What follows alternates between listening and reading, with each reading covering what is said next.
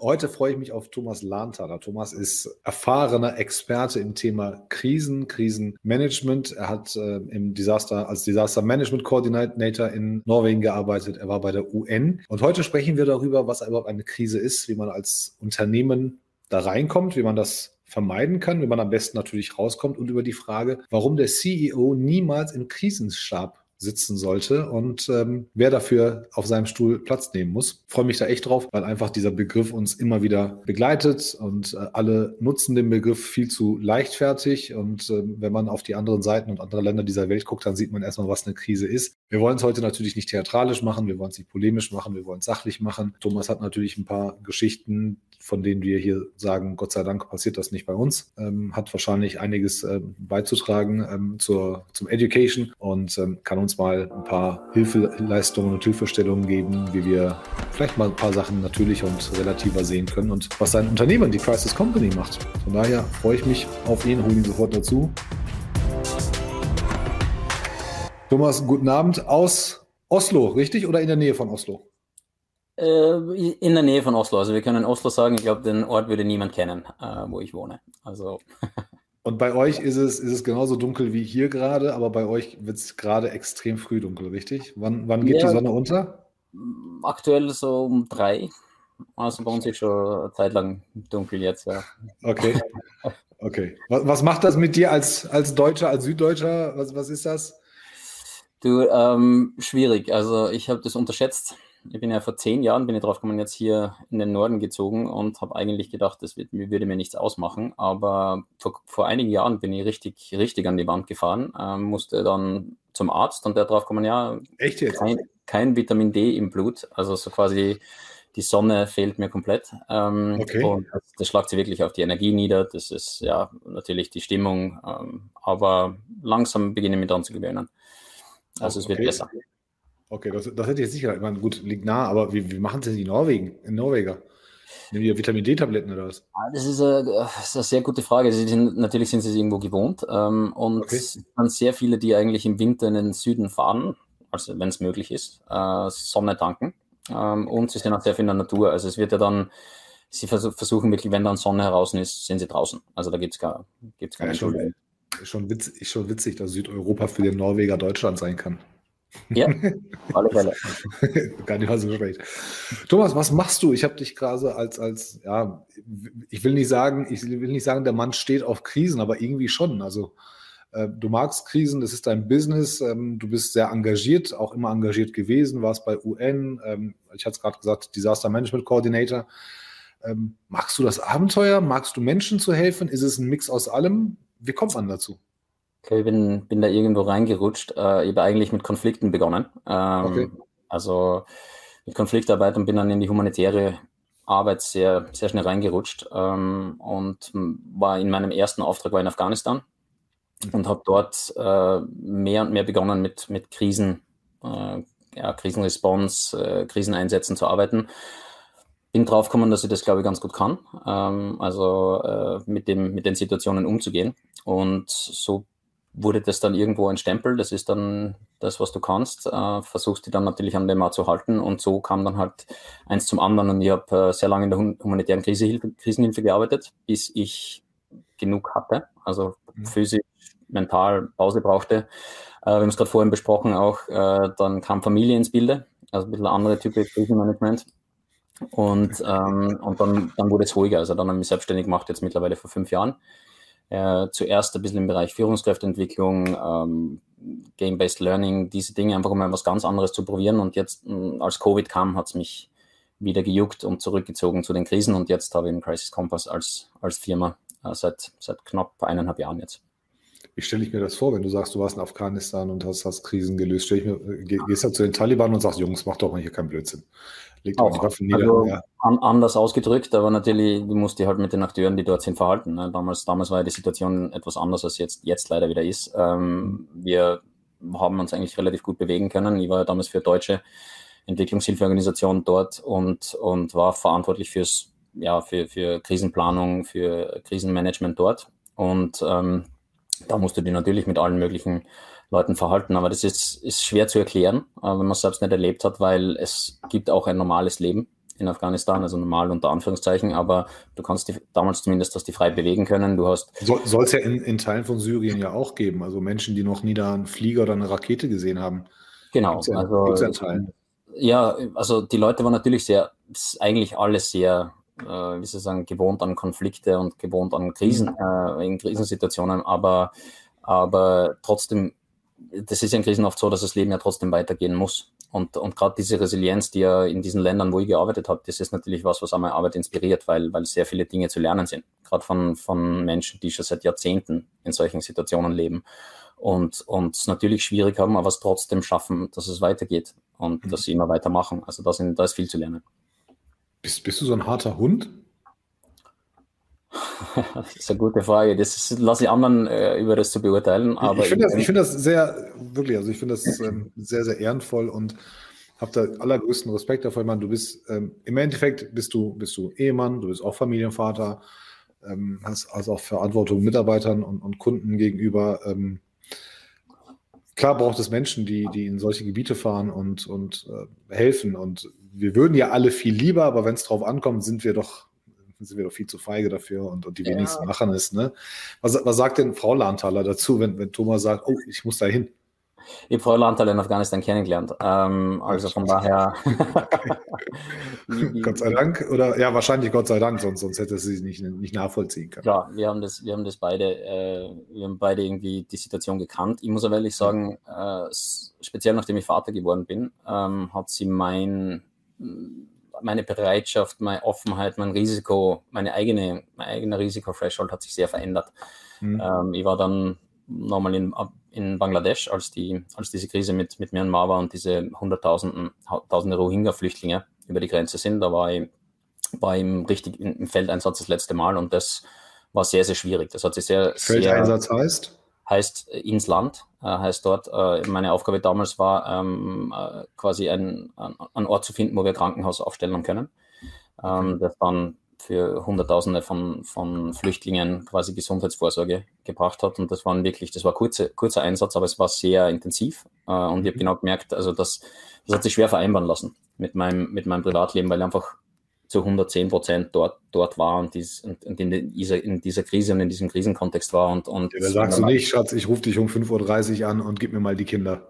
Wenn, genau, wenn dieser Anruf kam, ich habe mir eigentlich überhaupt nicht da, dazu verhalten können. Also das war dann für mich ja klar, dass, ähm, dass wahrscheinlich jetzt die Arbeit mit Krisen etwas anders aussehen muss. Also ich kann nicht mehr so lange ins Feld, ich habe gar keine Lust, ne, weil du, du, du, du äh, da ist ja sehr viel Zeit, die verloren geht mit deinen Kindern und, und dem Zuhause. Und ich denke, dass es auch möglich ist, gerade jetzt haben wir gesehen, die letzten eineinhalb Jahre, dass das Krisenmanagement nicht nur in solchen Situationen und Regionen re relevant ist, sondern auch, auch bei uns und in anderen Formen.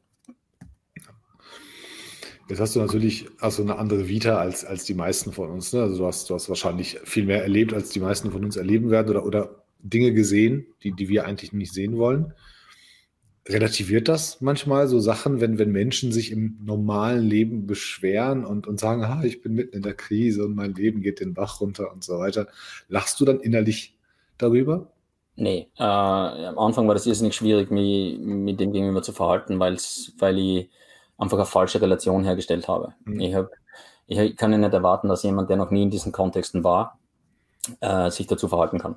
Ja, also da, mit dem was anfangen kann. Und, und diese Erkenntnis war irrsinnig wichtig für mich, weil ich einfach äh, äh, dies, das anerkennen habe müssen, ja, die Kontexte sind unterschiedlich. Und das, was, was Menschen jetzt hier zum Beispiel als schwierig erleben, ist genauso schwierig für sie in der subjektiven Wahrnehmung, teilweise mhm. in der kollektiven, wie es, wie es ist in einem anderen Kontext. Äh, und, und die zu vergleichen ist fühlt sich nicht richtig an und führt dazu nichts, weil es einfach sehr unterschiedliche Wahrnehmungen sind. Das heißt nicht, dass das eine schlimmer ist und das andere weniger schlimm, aber natürlich die, die Umstände sind, sind etwas anders. Das, das mhm. hat aber nichts mit der subjektiven Wahrnehmung zu tun, finde ich. Ja. Also mir persönlich, ich weiß, dass der Vergleich nicht richtig ist, der hilft mir aber trotzdem, das Ganze mal in den richtigen Kontext ähm, zu setzen und, und hat, mir, hat mir auch immer geholfen, ähm, auch die Sachen wirklich mal auf ein gesundes Maß zu reduzieren, ja, wo ich sage, äh, komm, das ist jetzt nicht so schlimm. Ne? Auf der anderen Seite der Welt passieren viel schrecklichere Dinge. Ähm, aber, aber ich weiß, dass dieser Vergleich halt nicht richtig ist. Ich kann nichts dafür, dass auf der Welt gewisse Dinge passieren. Für ja. mich ist das hier gerade richtig schlimm. Ja, ja, und, und, und ähm, das betrifft ja Gott sei Dank dann nur mich äh, in dem Moment, wenn ich mich ärgere und, und ähm, ich muss, ich muss auch nicht tauschen mit anderen Leuten. Und ich weiß, dass ähm, es immer einen Menschen auf der Welt gibt, der, der davon träumen könnte, meine Probleme gerade zu haben. Ähm, aber auch da können wir, können wir ja nichts für. Also das, der Satz, was du da gerade sagtest, den, den bestätigt ähm, Christine ja auch. Also der Satz, äh, das Leben geht weiter. Ne? Das, das tut es, egal wie das geht für dich weiter, wenn du in der Krise bist. Ähm, das geht aber auch für die Leute weiter. Man kann diesen Stillstand ähm, natürlich nicht machen. Und, und das ist tatsächlich ähm, wenn man aufhören würde, da zu leben oder weiterzumachen, ist das, glaube ich, tatsächlich der Stillstand. Hast du ja schon erlebt, dass das Menschen und, und auch mit Hinblick auf, auf, auf, dein, auf dein Business auch Unternehmen sich in Krisen aufgeben? Und, und was ist das für ein Prozess? Wann, wann passiert das? Ich erlebe das eigentlich ständig. Das ist eine der größten, der größten Herausforderungen, die, die für mich ja dieser Begriff Krise in sich birgt. Also, oder lass uns ja, mal definieren oder, oder eingrenzen. Was ist so eine Krise? Was heißt das? Naja, definieren, also du hast ja schon was sehr Wichtiges gesagt vorhin, ne? also dieses, diese, diese unterschiedliche Wahrnehmung. Ja, Krise kann bedeutet, dass für wir sind in einer Krise und Menschen in einem anderen Kontext in einer Krise. Also für mich ist Krise etwas sehr Subjektives und das zeige ich immer wieder gern auf, indem ich, indem ich Menschen immer wieder mal frage, was ist denn für dich das Gegenteil von einer Krise? Äh, und da kommen dann immer sehr spannende Antworten. Also es gibt nicht die eine Antwort, ne, dieses eine Gegenteil. Und das zeigt aber Menschen normalerweise Antworten auf das mit, mit den Dingen, die sie vermissen. Also wenn jetzt jemand sagt Stabilität oder wenn jemand anders sagt zum Beispiel äh, Ruhe oder Kontrolle, das sind genau die Dinge, die sie in der Krise vermissen. Das gibt dir ein bisschen Information, wie sie, wie sie das wahrnehmen, ne, wie sie das erleben. Also das ist ein sehr subjektiver Begriff für mich. Du hast es eingangs auch erwähnt, es wird Meiner Ansicht nach wird es viel zu oft und viel zu inflationär verwendet dieser Tage. Also äh, Krise ist im Prinzip ein sehr schönes Mittel, wenn man das Tempo anziehen will, wenn man, äh, wenn man die Aufmerksamkeit erhöhen will, wenn man, wenn man die, die, wie soll ich sagen, die, ähm, die Notwendigkeit oder wirklich die, diese, ja, den Zeitdruck, den man hat, auf, auf äh, Entscheidungen zu treffen, treffen, wirklich deutlich machen will. Leider wird es einmal wieder benutzt, um, äh, um Kalkül und Taktik reinzubringen. Also Krise ist, ist ein schwieriger Begriff, finde ich. Äh, es gibt natürlich eine Definition, ja, es gibt eine moderne Definition, das ist halt eine Periode, in der es gilt, Entscheidungen zu treffen. Ähm, es gibt auch den Begriff, dass der, der Christine hat es in ihrem Post vor ein paar Tagen geschrieben, Wendepunkt. Es gibt, äh, also das ist quasi die ursprüngliche Bezeichnung, Wendepunkt ähm, Punkteentscheidung etc. Das kommt ganz ursprünglich her. Also das gibt sehr viele Geschichten. Was ich erlebe halt mit dem Begriff Krise, und das jetzt zu deiner Frage ist, ist oft, dass wir halt sehr negativ das verwenden. Ursprünglich ist es ein relativ neutraler Begriff, ne, der einfach beschreibt, es muss Entscheidung getroffen werden. Aber wir, wir haben so eine negative Wahrnehmung und, und, äh, und, und Bild von diesem Begriff. Das beeinflusst unser, unser Handlung ne? und das, das löst Emotionen in uns aus, teilweise unbewusst, teilweise bewusst. Und diese Emotionen. Es ist immer so eine Ankündigung von Ankündigung von Gefahr, Ankündigung von Ungewissheit, ne? also Bankenkrise, ja. Eurokrise, Flüchtlingskrise, äh, Umweltkrise. Es ist immer nah an der Zerstörung, ähm, Gefahr für Leib und Gut. Ähm, es ist, es ist nie, nie neutrale Assoziation. Es ist immer eine extrem negativ radikale ja. Assoziation. Immer. Und das ist immer, es ist, also für mich ist es ein Label, ja, das gerne verwendet wird. Ja. Weil, wenn du zum Beispiel Flüchtlingskrise oder die anderen Beispiele, die du erwähnt hast, was heißt denn das eigentlich? Ja. Und jetzt, und, und das bringt mich zu den, zu den, zu den Firmen. Was ich da oft erlebe, ist, dass die Firmen einfach nicht die Zeit nehmen, erstens mal wirklich rauszufinden, ist das eine Krise für uns? Ja. Mhm. Und wenn es eine Krise für uns ist, was ist denn eigentlich das Problem, das wir lösen müssen? Ja, was, was ist denn unsere Krise? Also es wird, es wird übernommen, dieser, dieser Begriff, ohne dass man sich hinsetzt und sagt, welche Probleme haben wir denn eigentlich zu lösen? Und was das, was der, da, da führt es natürlich zur Passivität, weil du, weil du bist irgendwie verloren im Kontext, du weißt nicht, wo du beginnen sollst. Also du, du fokussierst nicht auf das, was du beeinflussen, lösen, bearbeiten, entscheiden solltest, sondern du, du lässt dich von diesem Label beeinflussen. Also der erste. Schritt, wenn, wenn ich mit Firmen arbeite, ist wirklich diese Definition. Was ist denn das Problem für euch? Für deine Firma jetzt, für dein Team, für dich als Person. Äh, und dieser, dieser Austausch, diese Reflexion führt dann wirklich zu einer Schärfung. Und dann bist du eh schon weg, du bist eigentlich schon vom Krisenbegriff dann weg. Ja, du bist dann eher in diesem, gut, jetzt ist es Problemlösung. Und mhm. das hast du teilweise die Emotionen rausgenommen aus dem Ganzen, du hast teilweise die ein bisschen abgelenkt von diesem permanenten Krisennarrativ. Ne? Wenn du das ständig hörst, so wie die letzten eineinhalb Jahre, wenn man das ständig gehört, immer, immer wieder. Ja, ja, und, diese, und, und, und dieses subtile Triggern von diesen Emotionen, das ist ja immer da. Ja, das wird das, mhm. wenn du das hörst, das wissen wir teilweise nicht. Ähm, deswegen einmal weg vom Krisenbegriff hin zum, was ist das Problem in der Situation? Und dann, dann wird es ein bisschen einfacher, sich auf das zu konzentrieren, was man beeinflussen kann. Findest du, hast du das Gefühl, dass das Unternehmen ähm, sich, sich tiefer in eine Krise reinbuddeln, als sie, als sie vielleicht müssten und, und sich und sich selber auch so mit der, mit dieser Haltung ähm, der Ungewissheit und, und, und vielleicht auch der Reflexion, so, hey, was hat das überhaupt mit, mit uns zu tun, ähm, dass sie, dass sie sich viel tiefer und fester in so einer Krise verankern, obwohl es eigentlich am Anfang vielleicht vermeidbar gewesen wäre? Ja, absolut. Also okay. ich kann ein Beispiel bringen. Ich habe, hab, das ist eigentlich ein lustiges Beispiel, ohne Namen zu nennen. Ich habe äh, Mitte letzten Jahres mit, mit ähm, äh, Senior Manager einer, einer also mittel, mittleres, mittelgroßes Unternehmen, mit äh, Beratung von, ähm, von digitaler Kommunikation, also digitalen mhm. Kommunikationssystemen etc. beschäftigt haben. Und der, der hat mir erzählt, dass sie am Anfang der Pandemie wäre seine Firma fast eingegangen. Die wären fast in Konkurs und haben gesagt, wie ist das möglich? Und dann hat er erzählt, was passiert ist. Sie haben gesagt, na, am Anfang war diese Krise, ja, da sofort dieses Krisenlabel drauf und wir sind als Senior Management in Krisenmeetings gegangen und sind die ersten ersten zwei Wochen täglich ein bis zweimal in diesen Krisenmeetings gesessen.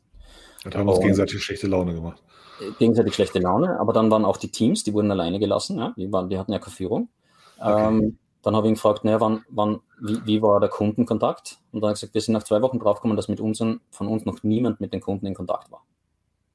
Und dann habe ich gesagt, okay.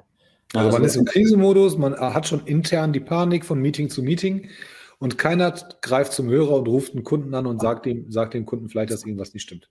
Genau, und ja, dass irgendwas nicht stimmt, aber dass auch, wir sind da, ne, wir sind weiter da. Wir haben ja die, genau diese Lösungen, die es jetzt bei Covid braucht. Also wir sind ja. da, um euch zu unterstützen. Das hätte allein schon gereicht. Aber ihnen sind die Kunden davon gelaufen, weil sie eben, weil kein Kundenkontakt war.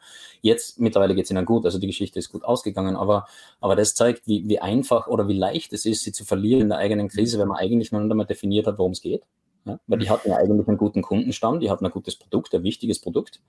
Aber sie haben sich von diesem Kontext, von diesem Krisennarrativ so einlohnen lassen, dass im Prinzip, dass sie, dass sie eigentlich in einem eigenen Problem sitzen geblieben sind, ohne zu wissen, was eigentlich das Problem ist. Ja, haben sich, also haben sich quasi in so, ein, so, ein, so eine Abwärtsspirale begeben, ohne, ohne dass es notwendig wäre. Genau, sie sind einfach dieses, dieses, die, also nicht auf das fokussieren, was, was, vor, was, einem, was vor einem ist und beziehungsweise was eigentlich man beeinflussen kann oder was man tun und kontrollieren kann. Und diese, dieser Kontrollverlust führt dann immer wieder zur Passivität und zur Reaktion. Das heißt, du sitzt dann da und wartest, was, was der Kontext wieder äh, Neues auf dich äh, oder quasi was auf dich zukommt. Und dann kannst du erst, und dann reagierst du drauf. Und da wirst du nie vorankommen. Da, wirst, da hast du immer das Gefühl, du reagierst und immer das Gefühl, du bist passiv und das, das löst eigentlich immer negative Emotionen aus. Du hast nie das Gefühl, dass du wirklich die Kontrolle zurückbekommst. Ne? Ist, das, genau. ist, das ein, ist das ein System? Ja, ja, Christine sagt es gerade, das Problem ist das Verharren in der Schockstarre. Genau. Ja, tatsächlich, also wenn, ich, ich, kann, ich kann mich daran erinnern, dass, dass ich als, als kleiner Junge mal irgendwo gespielt habe und dann kam, habe ich von ganz weitem gesehen, dass ein, dass ein Hund relativ groß, ähm, sehr direkt auf uns zugelaufen kam und ich bin einfach stehen geblieben. Ich hatte Angst gehabt, ich habe gesagt, der, der beißt mich. Der ist komplett an mir vorbeigelaufen, der Hund. Ich war total uninteressant für den. Ja. Aber, aber ich habe in diesem Moment habe ich natürlich, bin ich gestorben innerlich. Ne? Als kleiner Junge, okay, der beißt, der, der springt mich an oder sowas.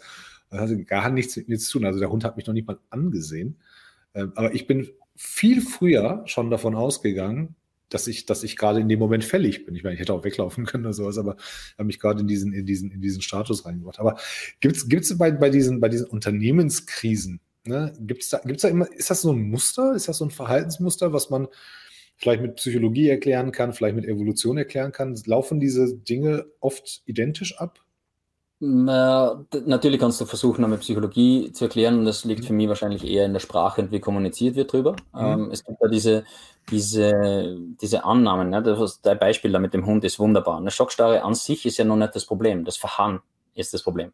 Weil wenn du die Schockstarre nutzt, um zu sagen, wir machen einfach kurze Auszeit, schauen uns an, wo wir stehen, schauen uns an, wo das Problem ist und dann bewegen wir uns in die Richtung und, und machen das, was wir machen können.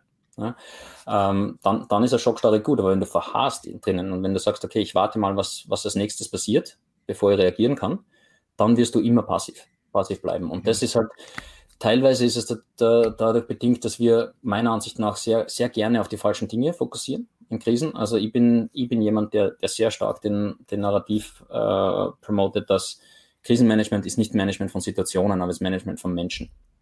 Mhm. Ja, weil Menschen sind die, die im Endeffekt von der Krise betroffen sind, sind im Endeffekt die, die Führt man dann anders oder muss man dann anders führen als, als im normalen Tagesgeschäft? Mm, eigentlich nicht. du musst nur, du musst nur weiterführen wahrscheinlich. Weiterführen, das ist das eine. Das andere ist, also die Idee ist ja, die Idee, mit der ich arbeite, ist, die, dass so wenig, so wenig Störung wie möglich, also Krisen, wenn sie passieren, dass die Firmen so wenig gestört werden dadurch wie möglich. Also dass im Prinzip die Arbeit so, so weit wie möglich normal weitergeht. Ja, also dass du das fast schon sagst, dass du, du hast ein Krisenteam, das im Prinzip im normalen Arbeitsverlauf diese Krise managt. Und ähm, du musst weiterführen, ja, klar, aber du musst natürlich Dinge wie ähm, Emotionen zulassen. Ja, also für Jahre lang bin ich, bin ich auch jemand gewesen, der gesagt hat, in Krisen immer rational und immer rational und, und e-, Emotionen beiseite. Das habe ich wirklich auch harte Tour lernen müssen. Das geht, doch, geht doch nicht. Das geht nicht. Ne? Äh, und auch dieses selbst die eigenen Emotionen zulassen, gerade als Krisenmanager zum Beispiel oder als Führungskraft. Du hast ja genauso Emotionen. Ja, es, gerade als Führungskraft ist wahrscheinlich der Druck fünfmal so groß wie bei anderen. Und mhm. das zulassen und anerkennen ist schon der erste Schritt, um zu sagen, gut, ich, ich habe Emotionen, sind da, jetzt kann ich, kann ich mich durcharbeiten und dann können wir quasi schauen, was wir damit machen. Und, und also es ist teilweise, es ist nicht unbedingt andere Führung, aber du wirst wahrscheinlich intensiver konfrontiert mit Dingen wie eben Emotionen, äh, Druck, Entscheidungsfindung wird natürlich schwieriger, weil die Entscheidungen mehr Gewicht haben. Du bist halt schon so weit in der, in der Ecke, dass diese Entscheidungen mehr Gewicht haben. Ja? Mhm. Ähm, und, und diese Dinge sind natürlich schwieriger, aber ähm, wie gesagt, es gilt, gilt da quasi so gut wie möglich normal weiterzuarbeiten. Und, und ähm, es gibt, ich, weiß nicht, ob es wirklich ein, ein Standard, äh, ob das der Standard ist in Firmen, aber ich erlebe immer wieder die gleichen Dinge. Ja, also CEO nimmt zu, zu viel Verantwortung auf sich. Ähm, zum Beispiel, ne, gerade vom Titel her, spannender Titel.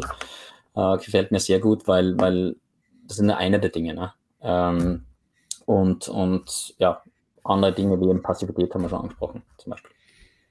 Ähm, ganz kurz, Alvins, Alvins Kommentar hatten wir gerade schon angesprochen. Ähm, Passiv- oder Kontrollverlust erscheint mir eher die Ausnahme zu sein. Beschreibe, beschreibe mal Kontrollverlust.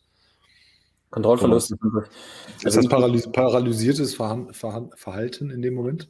Kontrollverlust äh, ist oft mit der, mit der, also ihr lebt es oft im Zusammenhang mit, mit einer Situation, wo zum Beispiel extrem viel Information zu verarbeiten ist. Ja? Mhm. Oder ähm, extrem viele was wollen von einem. Na, also wenn du äh, in Krisen wird ja oft sehr viel mit PR gearbeitet, äh, Reputationsmanagement, diese Dinge. Ähm, gleichzeitig hast du aber intern natürlich äh, ja, die Entscheidungsfindungen, welche Entscheidungen soll ich treffen. Gleichzeitig bin ich dafür verantwortlich, dass intern kommuniziert wird, dass eine Richtung vorgegeben wird, Führungskraft.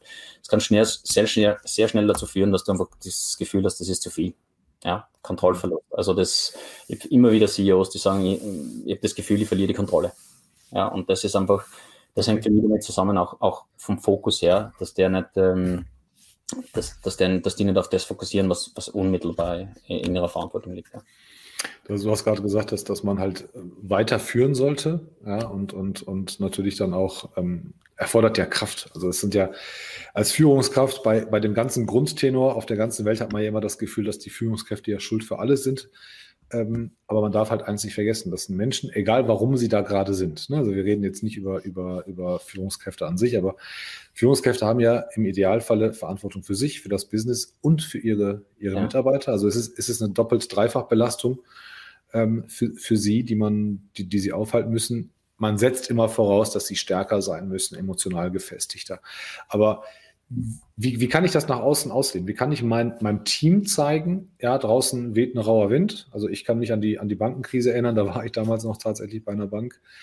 Und ich habe das gar nicht so wahrgenommen, weil unser Vorstand extrem cool war und gesagt hat, was soll denn passieren? Wir arbeiten hier mit eigenem Geld. Also wir haben eine relativ niedrige Refinanzierungsquote gehabt. Also wir arbeiten mit eigenem, eigenem Geld wir sind nicht auf das Geld angewiesen von, von externen Banken und das Schlimmste, was passiert, die Wirtschaft geht runter und unsere Kunden brauchen weniger Geld von uns. Und das, das können wir halt als Bank überleben. Das, ist, das hat extrem entspannt. Gleichzeitig waren wir verwundert. War dann, war dann auch ganz okay eigentlich. Ähm, aber das war so ein Extrembeispiel. Der hat dann Ruhe ausgestrahlt. Aber was, was, kann, was kann ich zum Beispiel tun, damit ich, damit ich auch ängstliche oder, oder vielleicht verstörte Mitarbeiter im Team ähm, trotzdem soll ich sagen, mitreiße oder, oder motivieren kann. Ähm, was für, welches Beispiel muss ich dann da, da geben? Ich denke, das, das kommt sehr stark auf die, auf die Person an, auf, den, auf, den Führungs, auf die Führungsperson an sich äh, mhm. und, und den Charakter. Also ich denke, dass das ganz wichtig ist, dass man man selbst ist. Ja, so wie ich vorhin gesagt habe. Also ich denke, ich denk, ähm, es ist wichtig im Zusammenhang mit der Kommunikation und sich selbst stimmig zu kommunizieren. Also das heißt, äh, wenn, wenn ich Emotionen habe, dann kann ich die ruhig auch, auch sagen. Ja, muss, muss mich nicht unbedingt so verhalten. Also das wäre jetzt mein Zugang. Ja, andere, andere führen anders. Ich denke, dass es da nicht unbedingt ein, ein Rezept gibt. Beispiel ja, aber ich, ich denke auch, dass es wichtig ist, gerade in der, in, in der Frage, die, die Alvin dann nochmal stellt, überfordert. Ich denke, es ist, glaube ich, wichtig, ähm, auch anzuerkennen, dass man nicht die Verantwortung für alles haben muss. Und das ist oft das, was Führungskräfte sich selbst auferlegen teilweise. Also es ist vielleicht das selbst kann man, kann man das dann sagen? Kann man sagen, ich, ich, ich, ich, ich schaffe, weiß nicht, fünf, fünf Dinge zu handeln, aber mehr kann ich gerade nicht aufnehmen oder möchte ich gerade nicht ja. aufnehmen? kannst, kannst du anders auch kommunizieren. Du sagst, okay, ich habe jetzt diese fünf Dinge, das sind meine Priorität, wer kann sich um diese Dinge kümmern? Ja, mhm. ist genau die gleiche Botschaft, ist halt anders ausgedrückt. Ähm, und, und, und, die, und, und genau, genau um das geht es. Ne? Wie, wie kommunizierst du das? Ja, also du kannst, es gibt natürlich welche, die sagen, die haben kein Problem und sagen, ja, das ist schwierig für mich, schwierig für euch, gemeinsam stehen wir das durch. Ne? Also es kommt immer, kommt dann auf die Situation an, es kommt auf, auf, auf wirklich, was, was die Problemstellung ist in der, in der Situation. Ich persönlich bin sehr stark für positive, aber, also offene, aber positive Kommunikation. Das heißt nicht äh, endlose Transparenz, sondern das heißt wirklich, das, was gesagt wird, ist die Wahrheit. Ja, weil das ist auch oft, das ist oft da das, das Ergebnis, dass, dass teilweise da, ja, Annahmen als Wahrheiten verkauft werden, Annahmen als Fakten und das wird dann schwierig, ne? weil, weil Leute versuchen natürlich, sie an was festzuhalten. Und wenn das später dann wie Kartenfaust zusammenfällt, ist es schwierig. Also Beispiele ja, aber ich denke auch, was, was ich immer wieder erlebe in Krisen ist, da, da zeigen auch Personen, die man, von denen man es nicht erwartet, plötzlich Führungsqualitäten. Also du siehst ja, in Filmen dann, wir orientieren uns jetzt an, an der Person. Das heißt nicht, dass die, die die Verantwortung übernehmen, aber das ist jemand, der mir genau das gibt, was ich in der Krise brauche. Ruhe zum Beispiel im Team. Es gibt andere, die nicht das haben, aber die Person hat das. Und das muss nicht alles die gleiche Person sein. Äh, das ist, glaube ich, ganz wichtig. Ich finde ich find tatsächlich positive Kommunikation in dem Kontext sehr, sehr wichtig. Ich glaube auch felsenfest daran, dass alles andere, dieses sich verstellen und künstlich was vormachen, in, den, in solchen Momenten auffliegen wird, weil, weil die emotionale Haltung, die man sich gegenüber hat und die, die, der, der, der, das Gegenteilige in der Kommunikation sich, sich tatsächlich auch auch ähm, widerstrebt und das, das wird man, glaube ich, merken, diesen inneren Widerspruch, ähm, würd, würde auch sagen, erstmal erstmal ruhig bleiben. Ja, ich mein, kann ich jetzt von hier aus natürlich sehr einfach sagen, aber ähm, es bringt halt einfach nichts. Ja? Und, und ich glaube, wenn man, wenn man emotional intelligent ist und, und tatsächlich Verantwortung für seine, seine Mitmenschen und Mitarbeiter und, und Familie hat, dann kann man die Sachen, glaube ich, auch ein, aussprechen, kann sagen, ja, es ist gerade so und so, das, das ist so, und wir stehen das durch oder, oder, oder, oder ich weiß zumindest, wie, wie wir hier aus der ganzen Geschichte rauskommen. Und ähm, ich glaube, man kann, man kann in so einer Negativspirale tatsächlich so einen Push geben. Mhm. Aber, aber der Chef sollte es nicht machen, hatten wir ja mal gesagt. Der CEO soll ja nicht im Krisenstab sitzen. Das war einer der allerersten Sätze, die du mir Anfang, Anfang war das, letzten Jahres oder Ende letzten Jahres, glaube ich, war das, ja. ähm, die du mir mal gesagt hast, dass in so einem Krisenteam nie, nie der Chef sitzen sollte, ich habe es am Anfang nicht verstanden. Du hast es erklärt, ist eine perfekte Erklärung. Eigentlich macht total Sinn. Magst du das mal wiedergeben, warum der gerade nicht oder sie, also CEO, sie oder er nicht im, im Team, im Krisenstab sitzen sollen? Ja, äh, ich finde es spannend, dass du den Titel gewählt hast für die Dinge, ich mich gleich unbeliebt machen bei sehr vielen, aber. Nee, das ähm, mache ich, das ist kein Thema. nee, die, die, die, die Idee dahinter ist natürlich basierend auf Erfahrung ähm, und, und äh, selbst, selbst in der Rolle äh, gewesen. Mhm. Also du, natürlich ist das Bedürfnis klar, eben diese Kontrolle zu halten. Ihr habt die große Verantwortung, die übergeordnete Verantwortung, Entscheidungen zu treffen und dass die Firma natürlich durch das, durch das durchkommt. Das Problem ist, dass Krisenmanagement eine sehr operative Geschichte ist. Ja, das kann teilweise über lange Perioden äh, gehen. Das ist sehr operativ, das ist äh, sehr viele Details, sehr viel Information, also Dinge, die genau zu dem führen, was wir gerade vorhin gesagt haben, wenn du dazu sehr involviert bist. Erste Regel von Krisenmanagement ist Business Continuity. Ja, also du hast nicht nur die Verantwortung, diese Krise zu, zu das, die Firma durch die Krise zu bringen, sondern es ist wirklich dieses, das berühmte in den, in den Flugzeugen, ne, diese, die eigene äh, Sauerstoffmaske zuerst. Und diese Business Continuity ist, wie in dem Beispiel vorhin erwähnt, ist davon abhängig, dass Führung da ist. Ja, wenn der CEO zum Beispiel jetzt verschwindet im Krisenteam, dann ist diese Führung zumindest einmal sichtbar weg. Das trifft auch für andere, andere Senior, äh, Senior Management Teilnehmer zu. Das heißt nicht, dass er nie im Krisenteam sein soll, aber, aber zumindest äh, sehr gezielt und, und an, an gewissen Punkten nur. Der zweite, zweite Grund für das ist eben diese Dauerhaftigkeit. Ne? Krisenmanagement kann teilweise über Wochen gehen, kann teilweise über Monate gehen, kann auch sehr kurz sein natürlich. Aber diese, äh, die CEOs haben nicht das Commitment, dass sie dann ständig in diesen Meetings sitzen. Und wenn diese mhm. Meetings dann stattfinden, dann ist das natürlich eine, äh, eine Störung. Man, einmal kommt jemand rein, dann kommt, dann ist, ist er wieder nicht dabei, dann ist das der Fokus auf den CEO. Das ist auch ein, das ist äh, dann natürlich auch störend für den, für den Meetingverlauf. Es unterwandert teilweise die Rolle vom Krisenmanager. Also das sind ein paar so, so Dynamiken drinnen, die schwierig sind in der Situation. Mhm. Wer leitet denn das eigentlich? Ne? Also der Fokus ist dann weg. Und ähm, und sind, wir da, sind wir da so ein bisschen in der Nähe vom Parkinson schon gesetzt, dass wir sagen, wenn wir, wir, wir sind jetzt gezwungen, Entscheidungen zu treffen, wenn der CEO da wäre, dann, dann würde man sich ja auf ihn verlassen. Ja, und wenn der es könnte, wären wir vielleicht nicht in der Krise. Äh, der CEO wird wahrscheinlich im Endeffekt ohnehin die Entscheidungen treffen müssen. Aber auch hier, und das kommt, das ist quasi der dritte Grund, warum ich, warum ich sage, dass, dass das nicht sein sollte. Entscheidungen sind teilweise viel leichter zu treffen, wenn du nicht in, in der Entwicklung der Lösungen dabei warst. Du kannst da viel, okay. un, du kannst da viel, äh, ich sage jetzt mal, unbeeinflussteres Bild machen, wenn die, wenn die neue, innovative Problemlösungsmöglichkeiten, äh, die vom Team entwickelt wurden, präsentiert werden. Dann mhm. kannst, dann hast du, hast du von der Entscheidung her einen viel offeneren Zugang. Du wirst, du kriegst die Möglichkeiten präsentiert und kannst zum Beispiel auf der Intuition schauen, na, welche fühlt sich gut an. Wenn du jetzt dabei warst in der Lösungsentwicklung, dann, dann ist das nicht mehr der Fall. Na, dann hast du im Prinzip, dann ist dann, dann, dann kommt dieser Bias äh, mhm. sofort rein. Ne? Also diese Lösung gefällt mir und dann bist du im Prinzip blind für alles, was nachher passiert. Also das ist zum Beispiel auch ein Vorteil davon, wenn die in das operative Geschäft direkt mit, äh, mit einbezogen sind. Natürlich bei kleineren Unternehmen funktioniert das, funktioniert das nicht so, aber, aber diese drei Dinge sind natürlich Dinge, die ich auf alle Fälle mal ähm, empfehle. Und, ja. Ja. Wie gesagt, ich habe es damals nicht verstanden und ähm, ich habe es auch dann hinterher noch äh, ich habe auch ein paar andere Leute gefragt, die die Turnarounds machen und, und, und, und tatsächlich auch Unternehmen aus Talsohlen geredet haben und sagen, ja, ist tatsächlich so. Ähm, sollte nicht dabei sein, sollte zumindest nicht auf der Brücke sein, sollte sich lieber um die operative Umsetzung kümmern und um, um das Tagesgeschäft, aber mit der Gewissheit, da sind Leute und die müssen wissen, ich bin da, wenn ich gebraucht werde, aber ich muss nicht jeden Tag dabei sitzen. Und das ist, glaube ich, auch der Grund, ähm, warum, warum Firmen, man hört das ja immer wieder, ne, die bei der Bankenkrise oder Eurokrise kamen bestimmte Banken oder bestimmte Unternehmen sehr gut durch die Krise. Man nutzt dann auch tatsächlich so Worte wie das Schiff durch den Sturm gebracht, gut durch die, durch, durch das, ähm, durch den Nebel navigiert, ähm, den, den Flieger weich gelandet, was weiß ich, was es da noch für, für Bezeichnungen gibt. Aber es ist immer, ne, Krise kommt immer so relativ negativ, punchy und dann am Ende ja. ist es doch das Happy End. Und es ist ja dann immer der, der CEO. Aber oft, wenn ich, wenn ich das alles mal zusammenrechne, was du gerade so gesagt hast, dann ist ja der Vorwurf, und ich will nicht politisch sein, aber das, was man Frau Merkel zum Beispiel immer vorgeworfen hat, diese, diese Krisen auszusitzen und Probleme auszusitzen. Eigentlich hat sie es ja richtig gemacht. Sie hat nicht hektisch geredet, sie hat nicht zum, sie ist nicht, nicht, nie zum Aktionismus verfallen, unabhängig jetzt von den Entscheidungen, die sie getroffen hat, aber sie war ja immer sehr ruhig, was die gesamte Bevölkerung ja immer irgendwann mal dazu geführt hat, dass sie, dass, dass die Leute gemeckert haben und gesagt haben, Mutti sitzt alles aus. In amerikanischen Hollywood-Filmen sehen wir genau das Gegenteil. Da sehen wir den Präsidenten, ja, Flugzeug wird entführt, der, der Präsident sitzt mit, mit den Stabschefs und, und den ganzen Generals von Navy und Marines im Krisenraum und ähm, alle Augen sind auf den, auf den, auf den großen äh, Mr. President und sagen, was sollen wir tun, was sollen wir tun?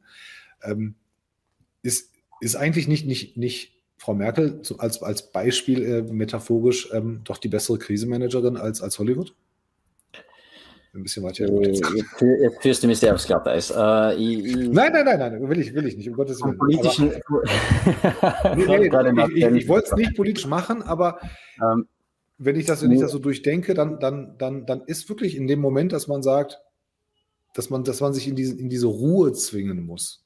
Ne, es gibt ja so diesen Satz, nie Dinge versprechen, wenn du glücklich bist. Nie mhm. antworten, wenn du sauer bist. Ja, und da gibt es, glaube ich, noch ein drittes, komme ich gerade nicht drauf. Aber das ist es ja. Also ich glaube, das ist so das perfekte Verhalten, dass man erstmal sagt, ganz ruhig.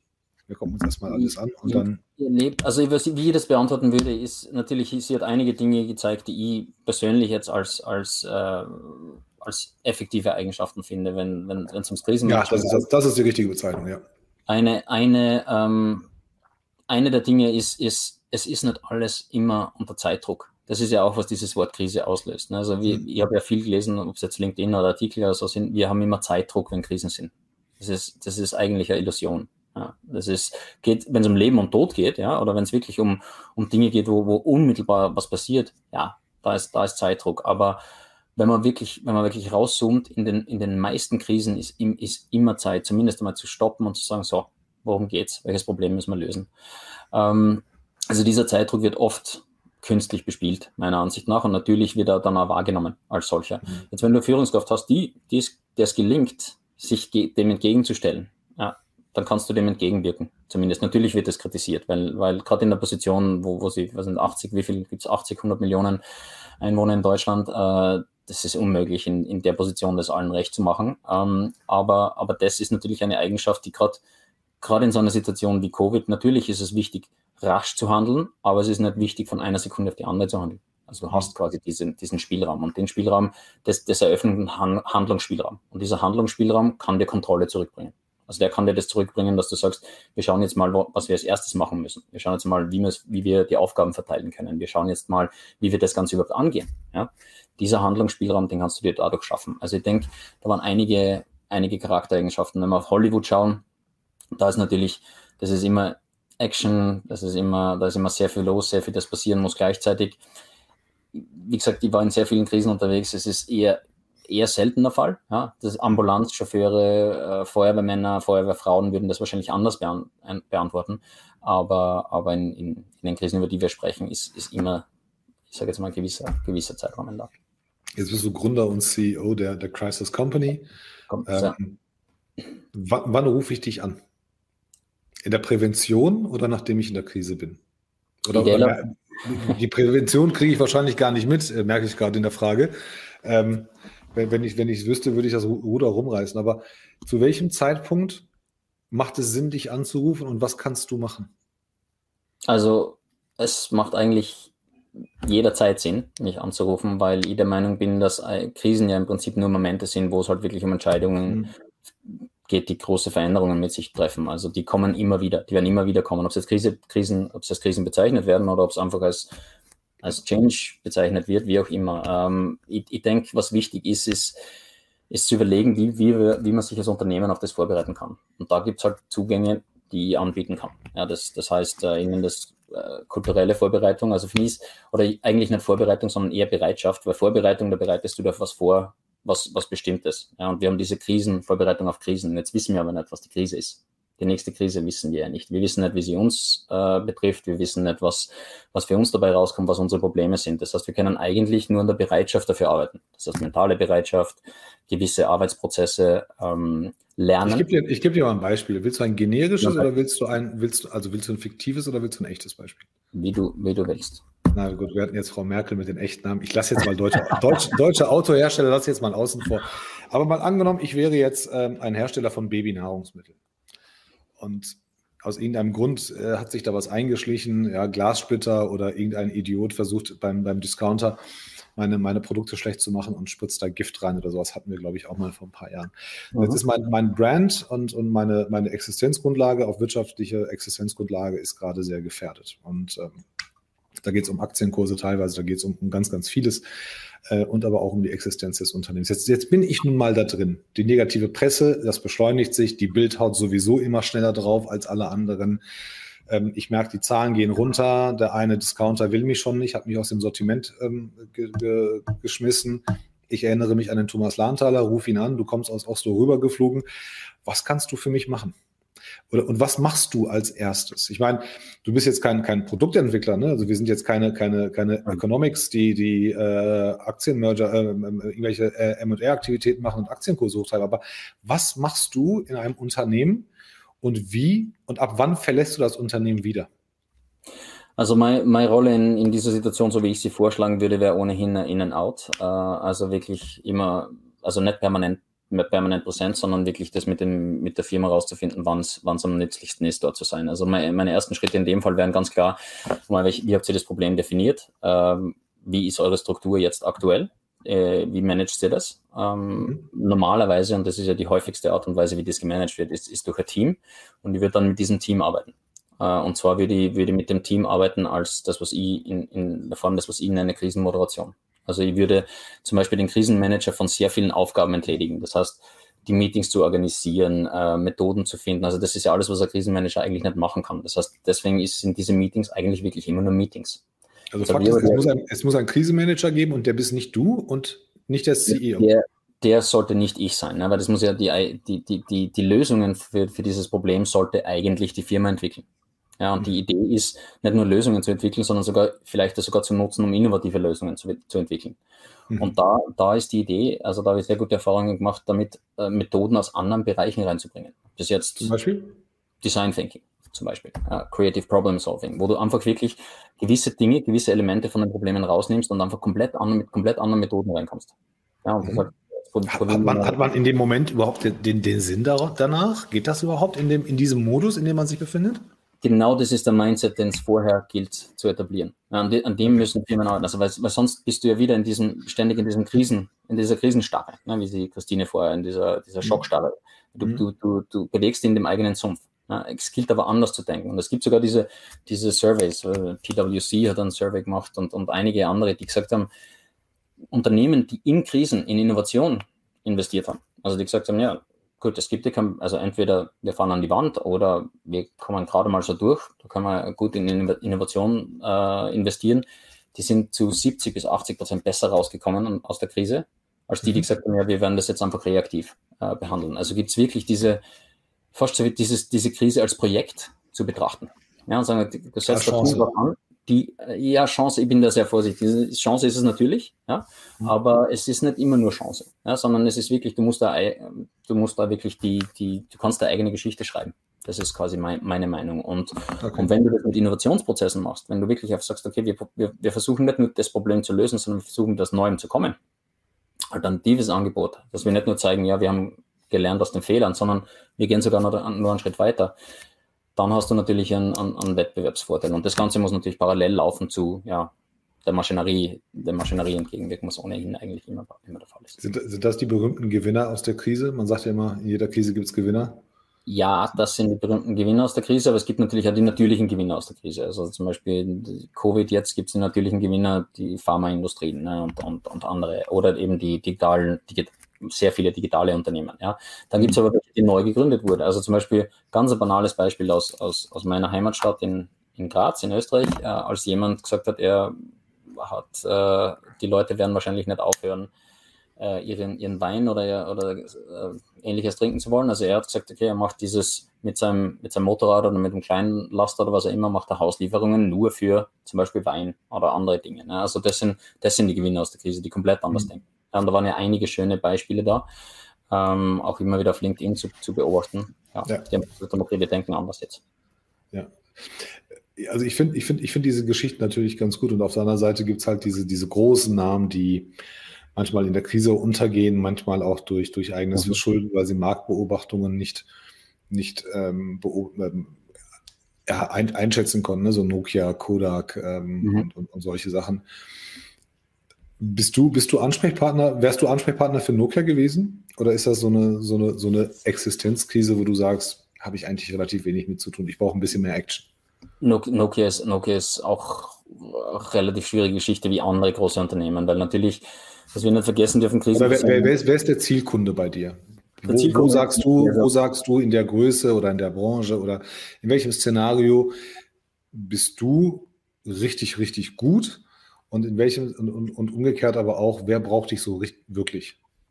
Klein- und Mittelunternehmen, äh, mhm. weil da einfach der, der, der Kontakt von der Führungsebene zu, zu ich sage jetzt einmal, den, dem unter Anführungszeichen äh, normalen Mitarbeiter und Mitarbeiterinnen enger ist. Äh, das heißt, mhm. du kannst viel mehr an, viel, viel mehr an der Bereitschaft arbeiten, äh, viel mehr an der kulturellen Änderung arbeiten äh, und kannst, kannst effektiver einfach äh, in diese Prozesse reingehen. In großen Unternehmen, das kennen wir mit allen Änderungsprozessen, da hast du diese Barrieren. Ja, das heißt, wenn du mit einem Team arbeitest, das vielleicht wunderbar diese Ideen annimmt, ja. sind da tausend andere Teams, die das nicht machen. Ne? Und, und das ist dieses riesen, Riesensystem, äh, das halt äh, das, das schwierig ist, wenn man da einfach sehr, sehr wenig Einfallswinkel hat.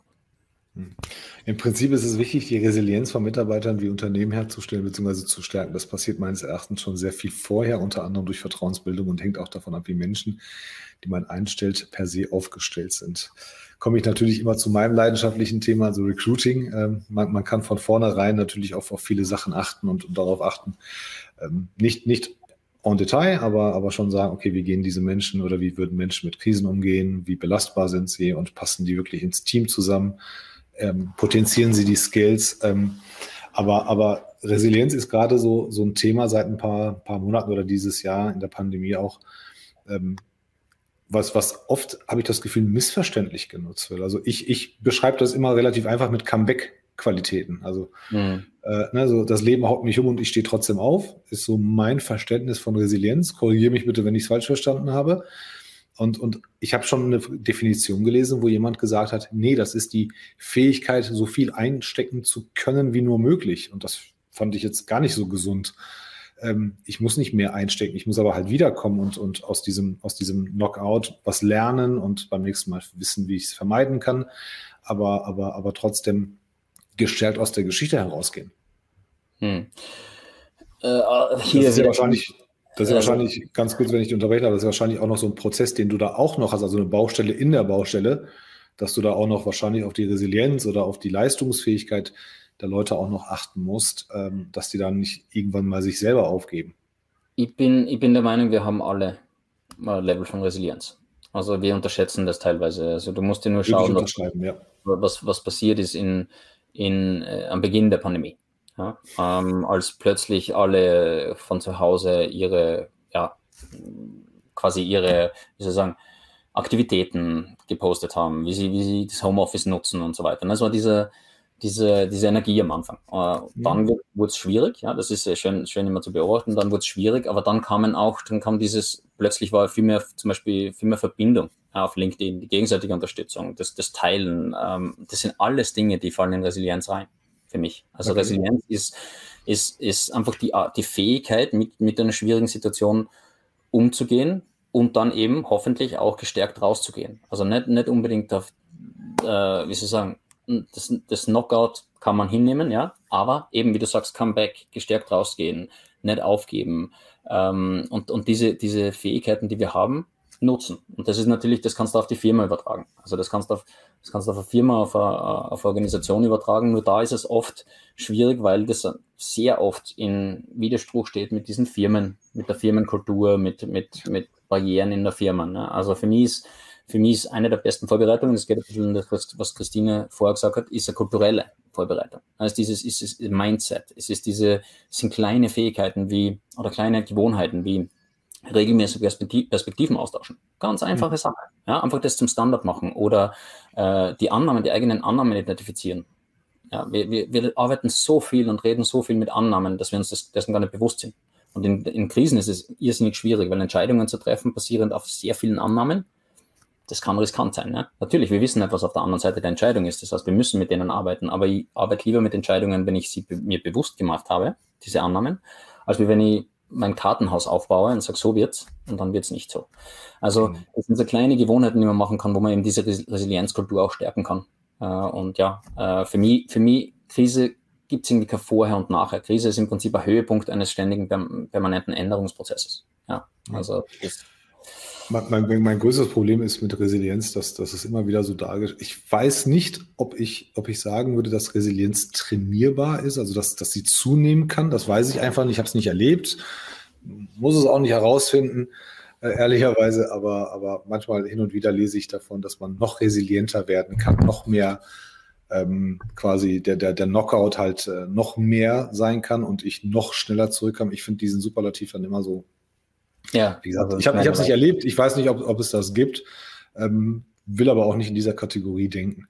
Ähm, Mir bei was nicht. Also ich, ich denke vielleicht, äh, vielleicht ist dieses Bewusstmachen, ja, dass man diese, dass man eben diese Fähigkeiten hat oder dass man noch mehr Fähigkeiten hat, also diese eigenen Ressourcen nochmal wirklich erforschen ähm, und, und auch dieses, dieses, dieses Mindset annehmen, dass es eigentlich ja um sehr oft um, um, um Wiedererfindung, um Neuerfindung und ich glaube, wir haben darüber gesprochen, ne, mir gefällt dieser MacGyver-Mindset. Ja, mhm. Ich, äh, in etwa gleiche. Den, den finde ich gut. Wir kennen, wir kennen MacGyver. Ähm, und es ist wirklich, wir haben Ressourcen. Ja? Und wir können sie nutzen in unterschiedlichsten Art, Arten und Weisen. Und ich glaube, dieses Bewusstmachen, das ist im Prinzip vielleicht das, was andere damit meinen, du kannst das trainieren, diese Resilienz. Ob du das mhm. wirklich kannst, weiß ich nicht. Das ist aus subjektiver Erfahrung. Aber, aber ich habe ich hab noch eine andere These. Bin ja, bin ja, muss, muss, einer, einer macht sich unbeliebt, das bin ich dann gerne. Aber ich habe immer das Gefühl, dass Menschen ja schnell vergessen. Das Internet sowieso, aber Menschen vergessen ja auch schnell. Jetzt passiert uns eine Krise. Ähm, wir, wir, lassen sie hinter uns, vielleicht erfolgreicher als, als, als, als zu Beginn der Krise. Und dann lernen wir nicht daraus. Das ist so oft zu beobachten. Ne? Jetzt aktuell auch in der Pandemie, ja, am, am Ende der, des Jahres zwei habe ich immer noch das Gefühl, hey, was haben die alle gemacht? Was haben wir hier als Gesellschaft gelernt? Äh, mit dem Unterschied, einzige, was sich geändert hat, ähm, wir, wir bunkern kein Klopapier mehr, sonst hat sich hier nichts geändert. Ähm, ich habe, ich habe, wie kannst du gewährleisten oder wie kann man es schaffen, dass Menschen wirklich die mit was äh, in der Krise etwas dazulernen und das auch lange behalten? Weil die nächste kommt ja irgendwann. Ne? Die nächste ist eine Pandemie oder eine wirtschaftliche oder eine, was weiß ich, eine Natur-Klimageschichte. Irgendeine, irgendeine Sache wird ja wieder kommen in, in ein paar Jahren. Aber habe immer das Gefühl, wir sind da, wir, wir lernen daraus nichts. Ähm, ja, Lernen ist natürlich ein Riesenthema. Das haben wir, glaube ich, eh vor kurzem noch einmal besprochen. Äh, dieses, als, als alle im, im, Frühjahr diesen Jahres waren so, ja, wir müssen aus der Pandemie lernen und wir müssen mitnehmen und dann sind die Türen aufgegangen und dann war so, nee, jetzt haben wir keine Zeit zu lernen. Äh, wir lernen dann, wenn wir wieder Zeit haben. Ähm, das ist eigentlich immer das Gleiche. Nur, ich glaube, es wird, Lernen ist ja das schwierig. Ne? Ähm, lernen ist, ist äh, wir, wir ähnlich wie Krise. Wir, wir bezeichnen Lernen als einen Begriff, aber wieder das Gleiche. Wenn du jemanden fragst, wie lernst du, wirst du sehr viele unterschiedliche Antworten bekommen. Ja, und das ist auch nicht jeder, in jeder Situation gleich. Und Lernen ist, ist äh, unglaublich wichtig, aber wir unterschätzen auch, wie viel wir lernen. Also wir passen uns ja an der Krise. Ne? Also wir, wir, ob wir jetzt Lösungen finden, ob wir Problemlösungen finden, ob wir einfach Verhaltensweisen zeigen, die für uns funktionieren, äh, das ist alles Lernen. Nur wir machen das oft nicht explizit. Ja, also äh, und ja, genau. Je mehr ich das Wort Riese, je öfter ihr Krisen habt. Weil das wäre meine nächste Frage. Äh, äh, wie oft wird denn jetzt, wo, wo ist denn in den Medien überhaupt das Wort Krise jetzt aktuell? Ja, es nutzt sich doch ab. Ja, es nutzt ja ab, genau. Und das ist, das ja. ist der Punkt. Und, und das bringt, tragt aber natürlich auch dazu bei, dass, wie, wie, die, äh, wie wir das Ganze sehen. Ne? Also wir sind müde das ist, ja, wir haben jetzt Krise gehört die ganze Zeit. Also ich denke, dieses Wort ist, ist überstrapaziert. Ähm, Lernen finde ich spannend. Lernen finde ich äh, sehr oft hängt damit zusammen, dass wir eigentlich nur Informationen sammeln. Gerade diese Lern Lernevents, ne? ja, was hat funktioniert und oft ist der Fokus auf dem, was hat nicht funktioniert, viel, viel größer. Also das, was mhm. funktioniert hat, ist, ist hinten dran.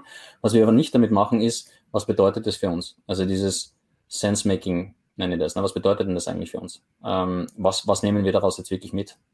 Und dann der dritte Punkt, und das ist das Wichtigste, das ist die Umsetzung.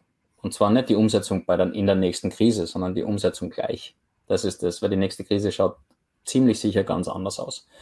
Ähm, und, und dann wird es schwierig, dann werden oft diese Dinge genau nicht umgesetzt und das, dann ist man eh schon wieder hinten. Also sofort, sofort ins Tun übergehen, ins, sofort ins, ins Tun übergehen, einfache Dinge. Umsetzung.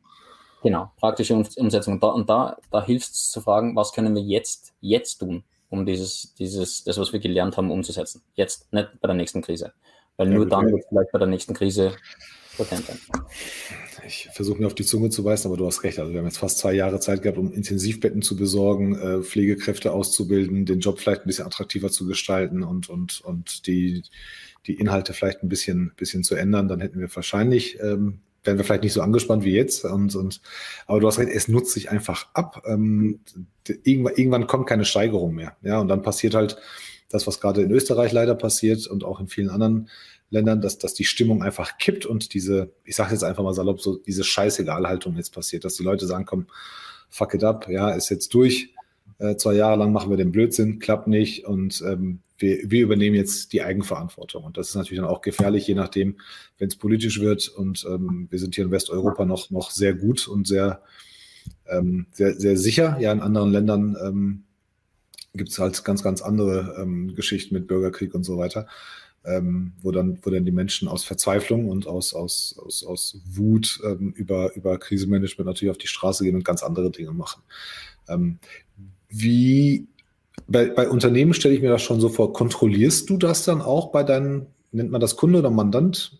Ist auch egal. Also bei deinen Kunden, ähm, kontrollierst du das auch im Nachgang? Also, dass bestimmte Sachen dann auch installiert worden sind und die Learnings dann umgesetzt wurden? Gibt es dann so eine Art After-Audit, Nach-Audit oder sowas? Die, also meine Betreuung ist eigentlich, äh, wenn, wenn der Kunde dem zustimmt, ist, ist natürlich längerfristig. Ne? Also bis, mhm. der, bis der Kunde sagt, ja, wir, sind, wir sind jetzt bereit, dass, dass, dass wir das übernehmen. Also die, die, wie gesagt, die Idee ist ja wirklich, diese Gewohnheiten zu etablieren, diese kulturelle Änderung ein bisschen zu forcieren, einfach durch gezielte Weiterbildungen, äh, Interventionen, Simulationen, Dinge, wo du wirklich äh, das auch testen kannst. Ne? Wie weit hat es jetzt was verändert? Wie lernt ihr? Also dieses, äh, dieses Design für diese spezifischen Lern Lernrahmenwerke für jede Firma, das ist ja nicht jedes Mal das Gleiche. Mhm. Also dieses, dieses wirklich, wie, wie lernen unsere Mitarbeiter? Das hängt davon ab, was für Arbeit sie machen, äh, ja, wie, wie überhaupt die Kultur, Kultur besteht. Und ich denke, dass, dass es wichtig ist, diesen, ich werde jetzt nicht sagen Nachbetreuung, aber das, das nach einiger Zeit wieder noch einmal anzubieten, zu sagen, okay, wollt ihr, testen wir das, schauen wir, äh, wo steht ihr Klar. überhaupt mit, mit, mit, mit dem ganzen Prozess, einfach um, um zu schauen, dass zumindest der, das nicht verschwindet in den Köpfen.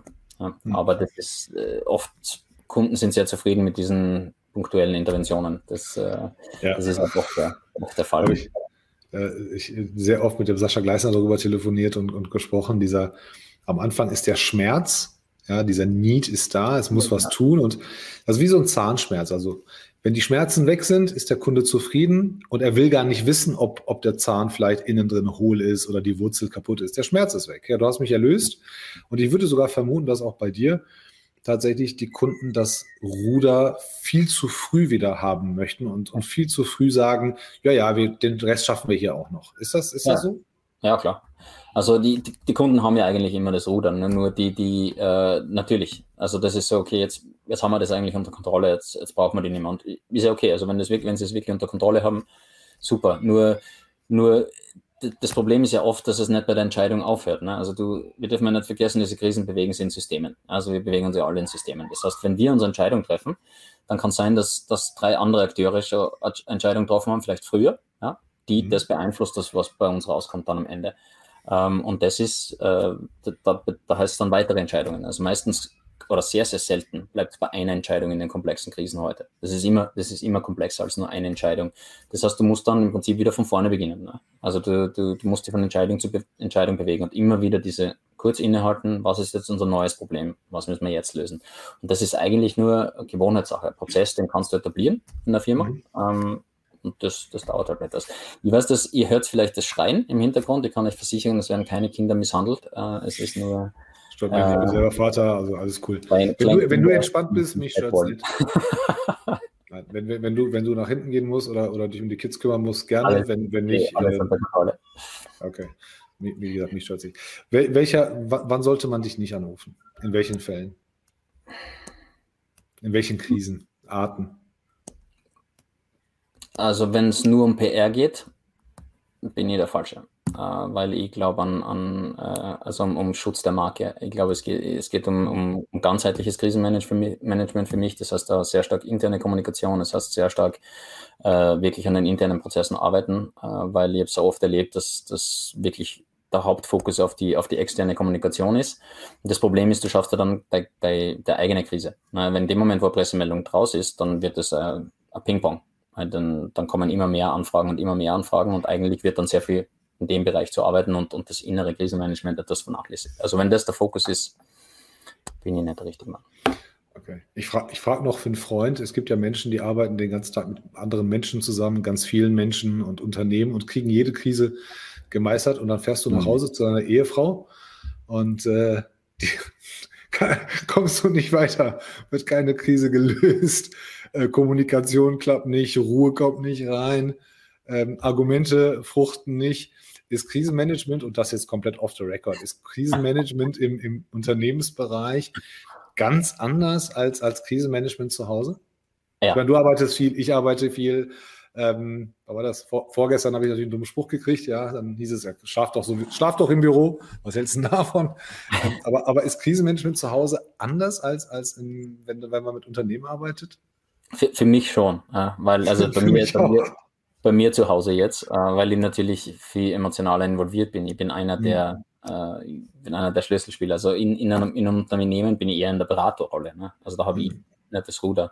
Hier manchmal muss ich das Ruder übernehmen und das ist natürlich ganz anders. Also dann, dann merke ich ja selbst, dass beraten leichter ist, als dann umzusetzen. Und das ist aber natürlich sehr viel Lernen wieder, wie es dann mit den Kunden geht. Ne? Also wo, Ganz viel Routine auch dabei, ne? die man halt vielleicht nicht hat. Und das, also wie gesagt, Krisen manchmal, wenn man mich zu Hause sehen würde, weiß ich nicht, ob das gute Werbung wäre jetzt off the record, aber so ist es.